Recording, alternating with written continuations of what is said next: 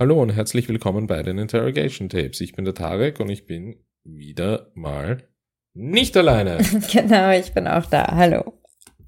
Wir wollen uns heute, wie schon ähm, angekündigt, mit dem zweiten Teil des Kissel-Komplexes beschäftigen, da wir ja letzte Woche einen Aussetzer hatten, um uns wirklich sehr intensiv mit dem Fall zu beschäftigen, ähm, da wir gemerkt haben, dass sich ja, so wie, so wie letzte Woche auch schon angekündigt, die, die, die Komponente der Wirtschaftskriminalität nicht wirklich unsere ist eigentlich. Ähm, dafür gibt es sehr, sehr gute eigene Podcasts.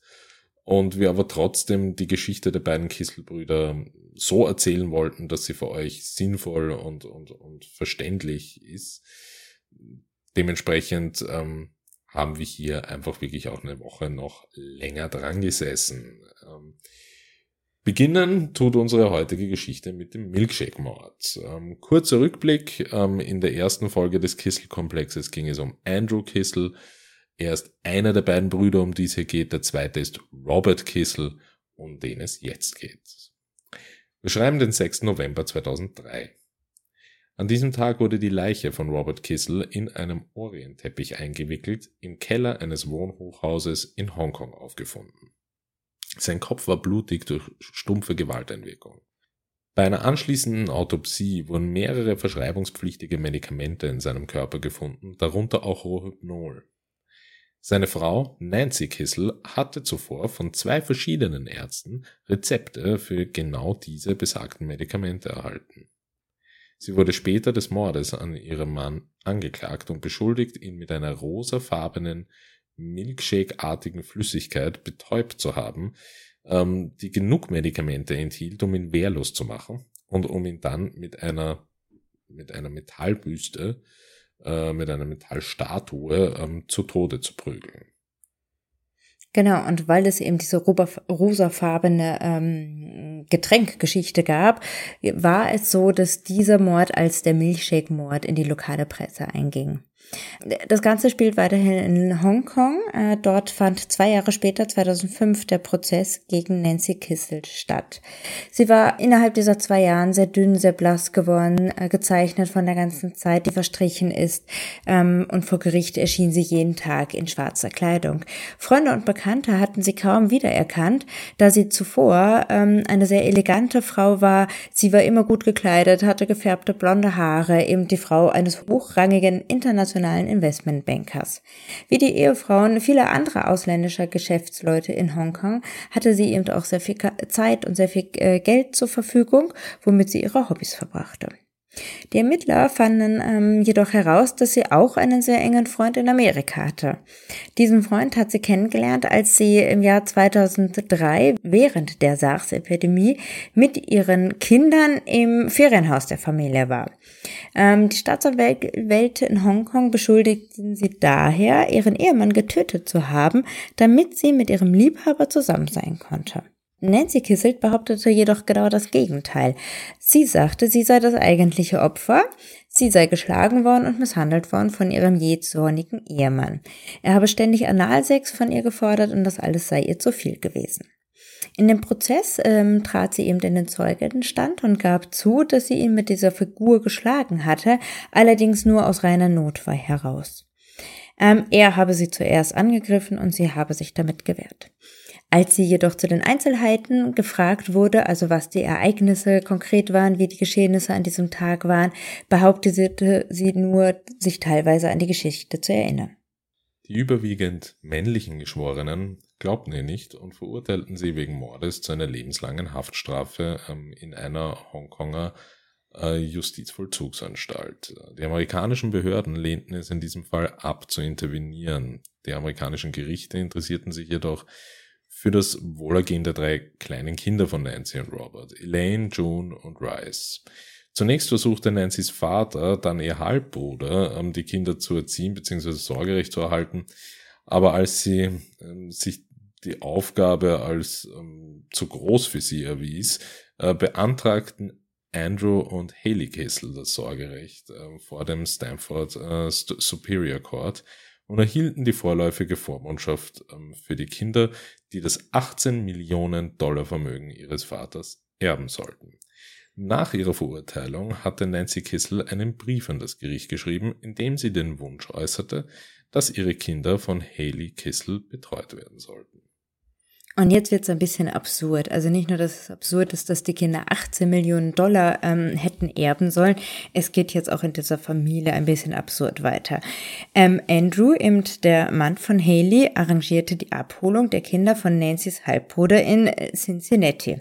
Er charterte dafür einen privaten Jet und stellte diese Rechnung von über 8000 Dollar eben dem Nachlassverwalter ähm, in Rechnung.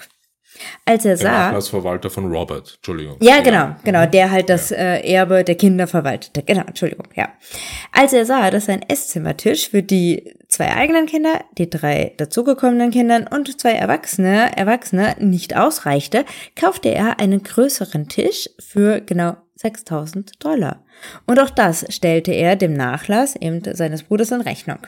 Er reichte schließlich eine äh, Höhe von insgesamt 171.000 Dollar ein, die alles über diesen Nachlassverwalter geregelt wurde. Für Ausgaben für die Kinder. Genau. Naja, oder Neuanschaffungen. Also ich glaube, ein Auto Die war den auch Kindern dabei. zugutekommen. Natürlich, aber wenn du mich als Sozialarbeiterin fragst, dann rollen mir da schon die Fingernägel hoch. Ja, ähm, die, die, die, die ehelichen Spannungen zwischen Andrew und Haley äh, bedrohten ähm, jedoch auch die Vision von einer glücklichen gemeinsamen Familie. Haley wollte die Scheidung, ähm, aber sie wollte sich weiterhin um die Kinder von Robert und Nancy kümmern. Wir gehen einmal aus, wir gehen einmal davon aus, äh, natürlich aus Liebe. Naja, da Ähm, kommen wir später noch zu. Eine leichte Ironie. Ähm, sie hatte die Absicht, die Kinder zusammen mit ihren eigenen beiden Töchtern allein aufzuziehen. Doch im Herbst 2005 äh, focht äh, Andrews Schwester Jane Kissel, also jetzt wird's wirklich ein bisschen, ja, jetzt kann einem schon schwindlig werden, äh, Jane Kissel ähm, aus Mercer Island, Washington, diese Vereinbarung an und erhielt tatsächlich das Sorgerecht für Roberts Kinder. Das heißt, weder Andrew noch Haley Mhm. behielten das Sorgerecht für die Kinder. Falls Andrew jemals davon geträumt hatte, Zugang zum Erbe seiner Nichten und seines Neffen zu haben, war diese Möglichkeit nun unerreichbar für ihn. Und das ist doch so absurd, dass ein Gericht ständig diese Kinder von einer Person zur anderen Person übergibt. Also nicht nur, dass es ist absurd, dass diese ganze Familie versucht, an diese Kinder zu ranzukommen, es ist auch absurd, dass ihnen ja sogar das Sorgerecht zugesprochen wird.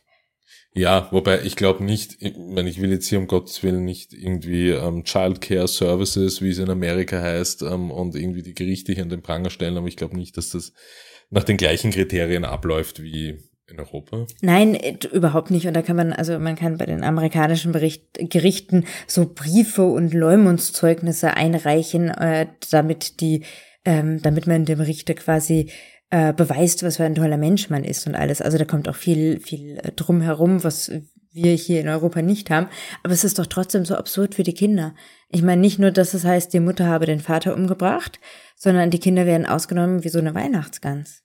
Das Ja, Ist, das ja. ist wirklich einfach schlimm. Ja. Ja.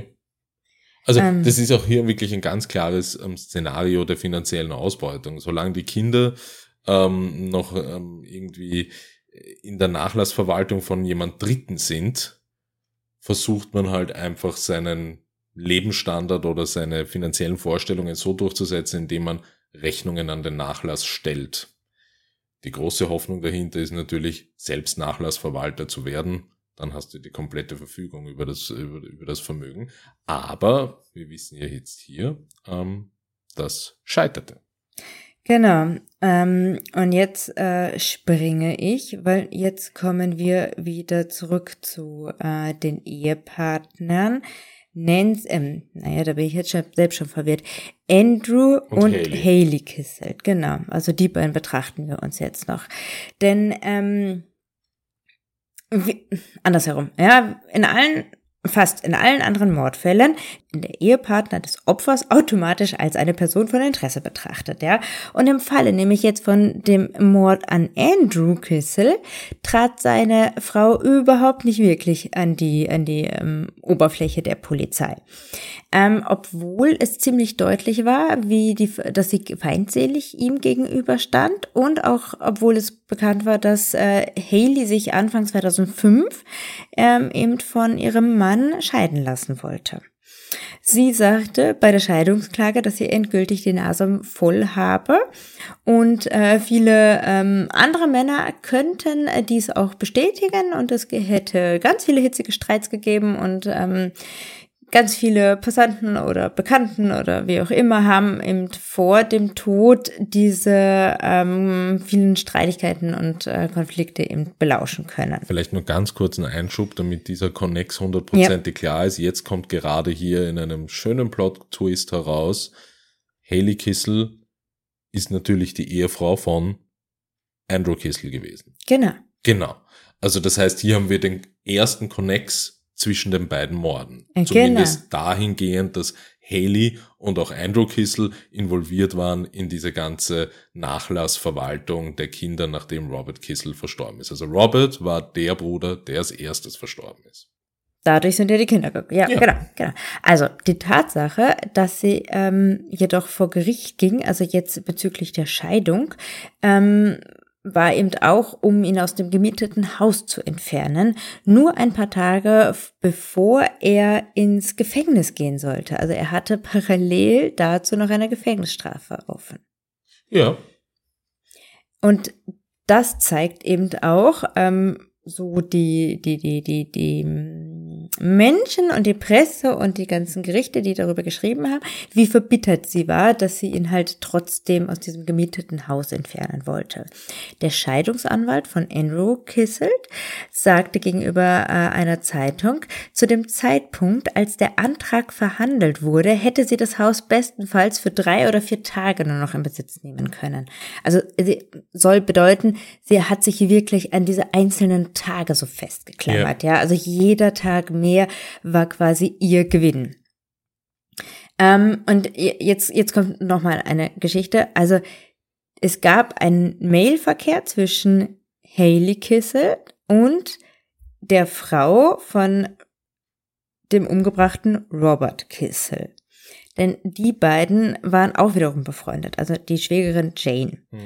Ähm, und in diesen E-Mails hat Haley am 20, 22. Mai 2005 eben an ihre Schwägerin ähm, eine E-Mail geschickt. Und aber in dieser E-Mail ließ sie quasi ihren äh, Frust und ihren Hass äh, auf ihren Ehemann äh, freien Lauf. Denn sie schrieb, Gott, ich hasse deinen Bruder. So begann die E-Mail. Hm. Ja, und, und, und, und trotz des ähm, Streits um Roberts Kinder bezeichnete Haley ähm, Jane auch später immer als ihre Vertraute. Haley, die einst eine ähm, Meisterin im Buckelpistenfahren äh, war, ähm, war ähm, Janes, äh, ursprünglich mal Janes Skitrainerin in Vermont gewesen, als sie noch ähm, ein Mädchen war. Also die kennen sich schon lang, die beiden, auch vor dieser Verbindung äh, über die Kisselbrüder. Ähm, Andrew Robert und Jane fuhren als Kinder ähm, gerne Ski und Andrews Vater hatte ein Ferienhaus in Stratton Mountain, Vermont gekauft, um ihrer Leidenschaft für die Pisten nachzukommen. Jane hatte äh, mit ähm, Andrew mit Haley bekannt gemacht und ähm, als diese gerade ähm, eben Skiunterricht nahmen. Jane und Haley waren sich über die Jahre hinweg ähm, sehr nahe geblieben.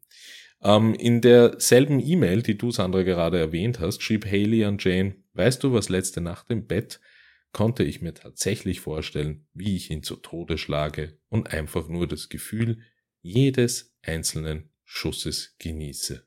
Und dann heute Morgen, als ich aus der Garage fuhr, wollte ich nur noch in seine Ferraris krachen.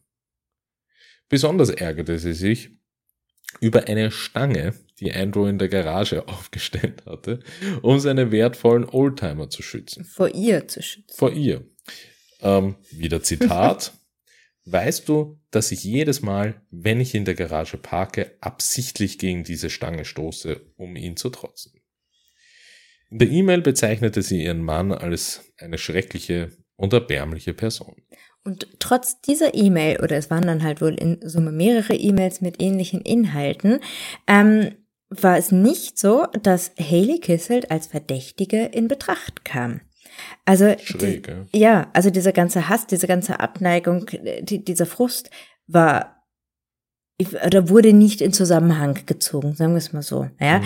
Also die Umstände des Todes sind nicht mit diesem Verbrechen im Affekt zu vereinbaren, so die Polizei. Der Mord scheint eher geplant gewesen zu sein als ein spontanes Ereignis, ja, in Klammern, einer bösen Ehefrau.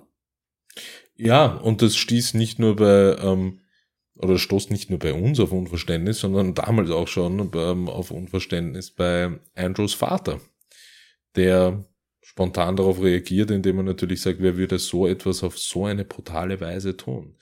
Äh, eben William Kissel, äh, der Vater der beiden Brüder. Jemand äh, sagte, er musste sehr wütend auf ihn sein, wenn ihn jemand umbringen wollte, hätte er ihm doch einfach eine Kugel in den Kopf jagen müssen, nicht ihn fesseln und nicht mit dem Hemd über, über den Kopf ersticken. Genau. Also eigentlich bedeutet das ja, also umso mehr Wut, umso mehr Leidenschaft, umso mehr Beziehung oder, oder Tatmotiv steckt halt auch dahinter. Ja. Ähm, es gab jedoch äh, anders. Es gab auch gar keine Anzeichen eines gewaltsamen Eindringens. Ähm, das ist jetzt so wichtig, weil die Polizei ähm, noch eine ganz andere Theorie verfolgte. Ja. Also es gab kein Ein Anzeichen von einem gewaltsamen Eindringen in das Haus und äh, was hier dann im Prinzip bedeutet, dass der Mörder bekannt sein musste. Ja, sonst wäre es ja ein, weiß ich nicht, missglückter Raubüberfall gewesen. Das konnten aber die Ermittler ausschließen. Der Polizeichef sagte, das beabsichtigte Ziel des Angriffs sei eben Andrew gewesen. Muss sehr gezielt gewesen sein. Ähm, ein weiterer äh, Professor in der Kriminaljustiz ähm, sagte, dass der Mord an Kissel die Merkmale eines persönlichen Rachefeldzugs trägt. Er sagte gegenüber der Zeitung, dass der oder die Mörder entweder Informationen suchten oder versuchten, ihm eine lange Lektion zu erteilen. Ja, da kommen wir jetzt wieder auf die, auf die Motivgeschichte. Genau, das, die, die Motivlage ähm, ergibt auch ähm, zum Beispiel ein ehemaliger Stanford Detective Vito Colocci, der gegenüber der Zeitung The Advocate sagt, dass der Mord an Andrew Kissel kein typischer Auftragsmord ist, bei dem man jemanden einen Schuss gibt. Er schlug vor, dass einer von Kissels ähm, Feinden einen Auftragskiller angeheuert haben könnte um ihn zur Strafe im Tod leiden zu lassen. Genau, denn die Polizei hat die Möglichkeit untersucht, dass Kisselt unter anderem seinen eigenen Tod arrangiert hat, um seine eigenen Kinder zu versorgen. Genauso wie sein Bruder hatte eben auch Andrew eine umfangreiche Versicherungspolize abgeschlossen und im Fall seines Todes würden seine Töchter 15 Millionen Dollar erhalten. Die Police würde jedoch ungültig werden, wenn er Selbstmord beginge, sodass eben ähm, der Tod wie ein Mord aussehen müsste, damit die Police wiederum greift. Ja? Die Polizei folgte dieser Selbstmordtheorie und befragte diesbezüglich den ähm, einen Mann, einen kolumbianischen Einwanderer, ähm, der eben für Kissel arbeitete. Genau. Das war ein Mann, dessen Name wir jetzt öfter hören werden, und zwar ein Mann namens Carlos Trujillo. Ja, wenn Kissel seinen eigenen Tod arrangiert hätte, hätte er dann wirklich ein so schmerzhaftes und blutiges Ende für sich gewollt. Das ist halt die Frage. Wäre ein schneller Schuss in den Kopf nicht die bessere Methode gewesen? Ja, naja, der Trujillo, eben der, der Mitarbeiter vom Kisselt, hatte eine noch weitere Theorie. Das war, Entschuldigung, das war schon noch wichtig in dem Kontext, das ist ein sehr langjähriger mhm. Mitarbeiter von ihm, ja, sieben Jahre lang war der. Genau, er hat als Chauffeur, als Babysitter und Haushälter äh, gearbeitet, also er war sehr, sehr eng bei der Familie, mit der Familie, hat ein Stück weit gemeinsam oder nebeneinander mit der Familie gewohnt und beide Männer hatten auch eine ähm, Freundschaft darüber hinaus entwickelt.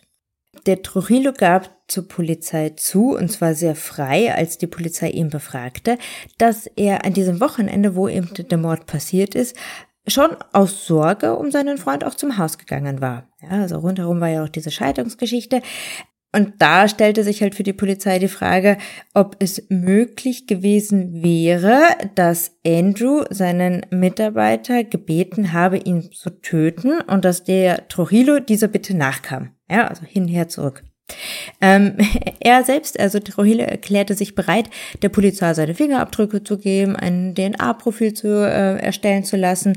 Er gestattete die Durchsuchung seiner Wohnung. Er hatte nichts zu verbergen und äh, fand da jetzt auch nichts Bedrohliches oder Schlimmes. Ähm, zusätzlich hat die Polizei auch einen Durchsuchungsbefehl für den gemieteten Lagerraum ähm, bekommen. Der befand sich in Connecticut. Unter den gesuchten Gegenständen befanden sich äh, nicht eingelöste Schecks, die von ähm, einem Juwelier ausgestellt worden waren, eben auf seinen Namen. Ähm, der Trujillo hatte in der Vergangenheit in diesem Geschäft Schmuck für Andrew verkauft und die Polizei geht eben jetzt wiederum der Möglichkeit nach, dass Kissel seinen Selbstmord mit diesem Schmuck bezahlt habe. Und äh, quasi im Anschluss hätte Trujillo dann diesen Schmuck verkauft und die Schecks noch nicht eingelöst.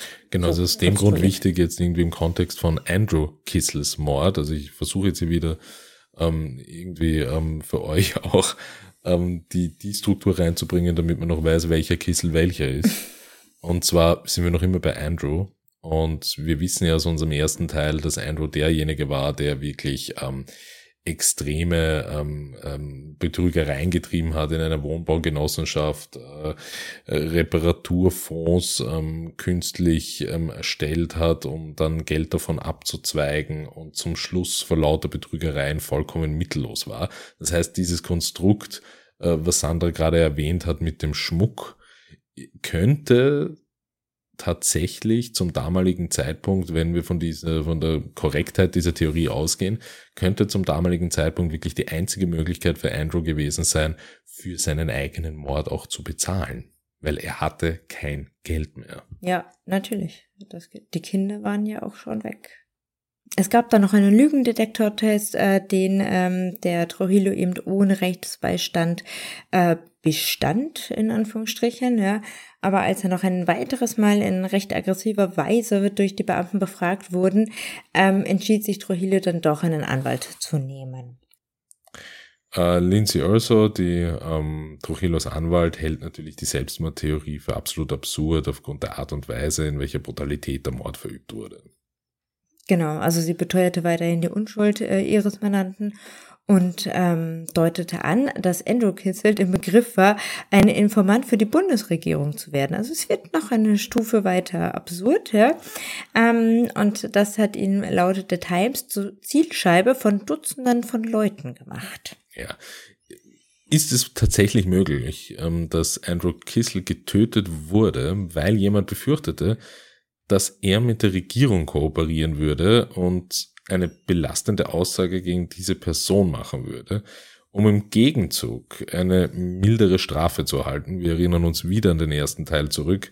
Ähm, Andrew Kissel wurde ermordet genau einen Tag, bevor er einen Gerichtstermin hatte, wo mhm. ein bereits ausverhandelter Deal ähm, in die Tat umgesetzt werden hätte sollen, dass er sich zu den Wirtschaftskriminalgeschichten, äh, Geschichten, die er begangen hat, schuldig bekennt. Also ähm, der Zeitpunkt ist schon auch sehr bezeichnend. Ja. Eine Nacht bevor er aussagen würde und sich zwar selbst belastet, aber wer weiß wen noch, wird er ermordet. Ähm, ja, das ähm, wer genau die Person natürlich ähm, sein könne oder könnt, hätte sein können, die er belastet hat, bleibt natürlich ungewiss. Äh, die Strafverfolgungsbehörden haben diese ähm, Theorie auch nie wirklich der Öffentlichkeit gegenüber geäußert. Das muss man auch in dem Kontext einmal betrachten und, und, und sagen, Gott sei Dank. Ähm, denn zu diesem Zeitpunkt waren schon so viele Theorien im Umlauf, äh, dass, ähm, dass das Ganze, finde ich, hier schon fast Parallelen ein wenig hat zum Mord an JFK. Äh, ähm, das, das, das, das war schon wirklich absurd und dass dann endlich einmal eine Strafverfolgungsbehörde sagt, okay, wir bleiben jetzt mal seriös und floaten diese, diese Informationen nicht an die Medien, ähm, sondern lassen das einmal eine Theorie sein und wir halten einfach mal die Fresse, ist eine gute Idee. Die Polizei ermittelt nun weiter gegen Trujillo. Ähm, ähm, aber wenn er Andrew Kissel nicht getötet hat und Haley Kissel es nicht getan hat, wie die Polizei offenbar zu diesem Zeitpunkt glaubt, äh, dass sie nicht gegen sie ermittelt, wer hat ihn dann getötet und warum? Das sind die Fragen, die da stehen. Ja. Ich kann euch nur noch sagen, dass ähm, am 7. April 2006 eben äh, Andrew Kissel neben seinem Bruder, neben seiner Mutter beigesetzt wurde. Ähm, übrig von der Familie äh, war eben nur noch der Vater und seine Schwester. Die beiden nahmen an der Beerdigung teil, äh, baten aber seine Frau, äh, zur Scheidung kam es ja nie, ähm, die Frau Haley eben nicht zu kommen. Haley wiederum äh, versicherte über ihren Anwalt, dass sie ähm, für die Kinder eine angemessene ähm, Variante treffen wolle, wie die Kinder sich von ihrem Vater verabschieden konnten. Freunde und Bekannte erinnern sich an Andrew als einen sehr schwierigen, unruhigen Menschen, ähm, ein Eigentümer der Genossenschaft ähm, erinnerte sich, dass Kisselt oft vor dem Gebäude auf und ab ging und auf eine Ziga Zigarre kaute. In Gesprächen benutzte Andrew Kisselt manchmal große Worte falsch. Äh, er schien immer zu versuchen, sich durch äh, eine Show zu beeindrucken. Ähm, ja, genau. Alles, aber nicht viel Tiefgang. Hm.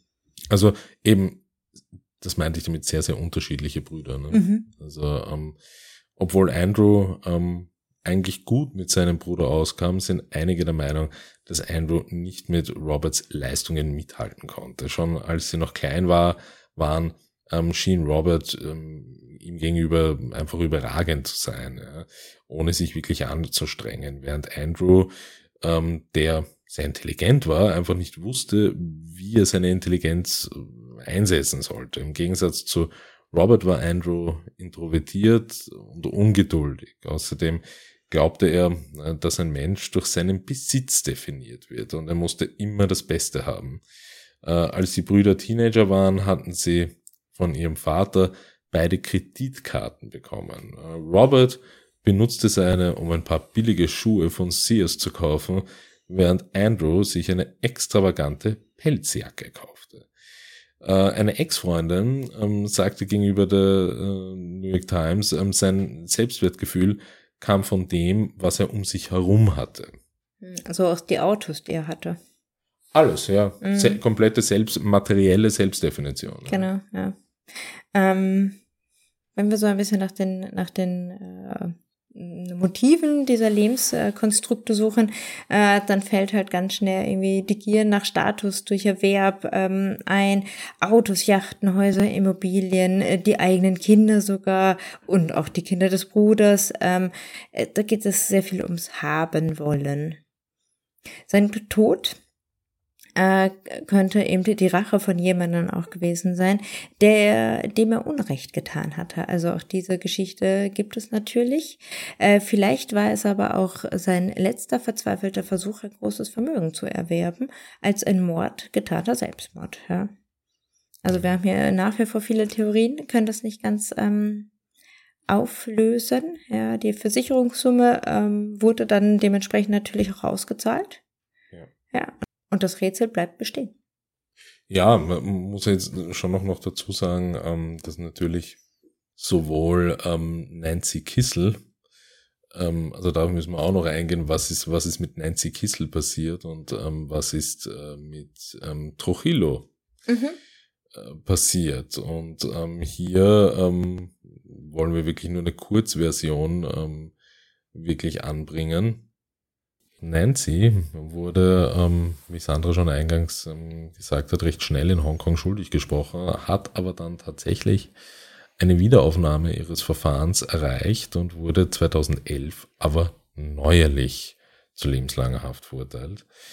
Ähm, Im Fall Andrew Kissel, ähm, also das war jetzt Robert Kissel, im Fall Andrew Kissel, ähm, geht es hier um Carlos ähm, Trujillo. Ähm, dieser wurde tatsächlich ähm, mit ähm, des versuchten Mordes angeklagt. Ähm, er wurde ähm, vom, von der Mordanklage an sich freigesprochen. Es handelte sich hier um einen reinen Indizienprozess. Ähm, die einzigen, ähm, die einzigen Dinge, die die Staatsanwaltschaft irgendwie in der Hand hatte, war, dass es ein Motiv für den Mord gab, ähm, eben aufgrund dieser, dieser Schmuckgeschichte und einem potenziellen inszenierten Selbstmord. Ähm, ja, und eine Kreditkarte von Andrew Kissel, die man bei ihm gefunden hat. Ja, schlussendlich gab es dann anscheinend, und das ist auch erzeugt auch ein wenig eine schiefe Optik, auch in diesem Fall, gab es eine, eine, eine Einigung, ähm, also einen Plea-Deal, und in dem praktisch ähm, Trujillo äh, sich schuldig bekannt hat ähm, zu Totschlag ähm, und ähm, zu einer ähm, Konspiration ähm, zu, zum Mord. Und dafür hat er eine Haftstrafe von 20 Jahren erhalten. Das ist ganz schön heftig. Ja. ja. Das heißt, also vielleicht könnt ihr jetzt im Nachhinein, bitte schreibt es uns in die Kommentare auf Insta oder ähm, gern auch per Mail. Vielleicht versteht ihr jetzt ein wenig, warum wir hier ähm, doch ein wenig mehr Zeit benötigt haben. Das ist echt ähm, ein, ein, ein, ein Fall mit so vielen ähm, Theorien, die mit Fakten nichts mehr zu tun haben. Ähm, das, das, das hatten wir bis jetzt in noch keinem Fall und mir ist es halt immer persönlich ein recht großes Anliegen, hier Fakt und Theorie wirklich schön sauber voneinander zu trennen, euch beides vorzustellen und ihr könnt euch dann ein eigenes Bild auch ein wenig davon machen. Ähm, schlussendlich ist es so, dass wirklich man von einer restlosen Aufklärung weder in dem einen noch in dem anderen Mordfall sprechen kann. Vor allem der Connex ist ja das, ähm, worum es hier, hier geht. Und ähm, der Connex zwischen Haley Kissel, dem, ähm, der, der Frau von Andrew Kissel und Robert Kissel und seinen Kindern, nachdem Robert verstorben ist.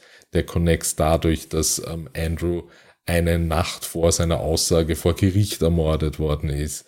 Also da sind einfach ganz viele Sachen so, finde ich, zwischen den beiden Mordfällen, die so eine krasse Motivlage und so ein, ein, ein, ein, ein, ein krasses Beauvoir für, für, für Theorien sprießen lassen, die, ähm, die eben dafür sorgen, dass, dass dieser Fall ähm, so divers diskutiert wurde und die wildesten Theorien dazu entstanden sind. Und man sich vielleicht auch weniger dann ähm, mit den knallharten Fakten der Morde beschäftigt hat und geschaut hat, okay, Indizienprozesse, wir finden jetzt einen Verdächtigen und schauen jetzt, dass wir irgendwie Urteile zustande bringen. Aber, aber die Zusammenhänge dahinter sind so mysteriös, mhm. finde ich. Ja, beziehungsweise so, so konstruiert auch. Konstruiert und, und, und das Ganze vor dem Hintergrund, das macht es natürlich auch ein wenig traurig, diese ganze Familiengeschichte, die ungleichen Brüder, Mhm. Ähm, und bereits in der Kindheit ungleich und, und, und wie unterschiedlich sich die entwickeln können. Ja, ja. Das stimmt. Was für unterschiedliche Leben einfach aus der gleichen Familie entstehen. Mhm. Mhm. Ich hoffe, ihr ähm, fandet die Woche der Abwesenheit nicht so schlimm und ähm, habt jetzt viel Freude mit diesem Fall, auch beim Nachlesen äh, nach in den Show Notes der ganzen Quellen äh, und, und, und fuchst euch da ein wenig in den Fall hinein. Mich, mich hat's wirklich in den Bann gezogen. Es gibt Tonnen von Materialien darüber. Äh, schreibt uns ähm, gerne, was ihr davon hält, welche Theorien ihr habt.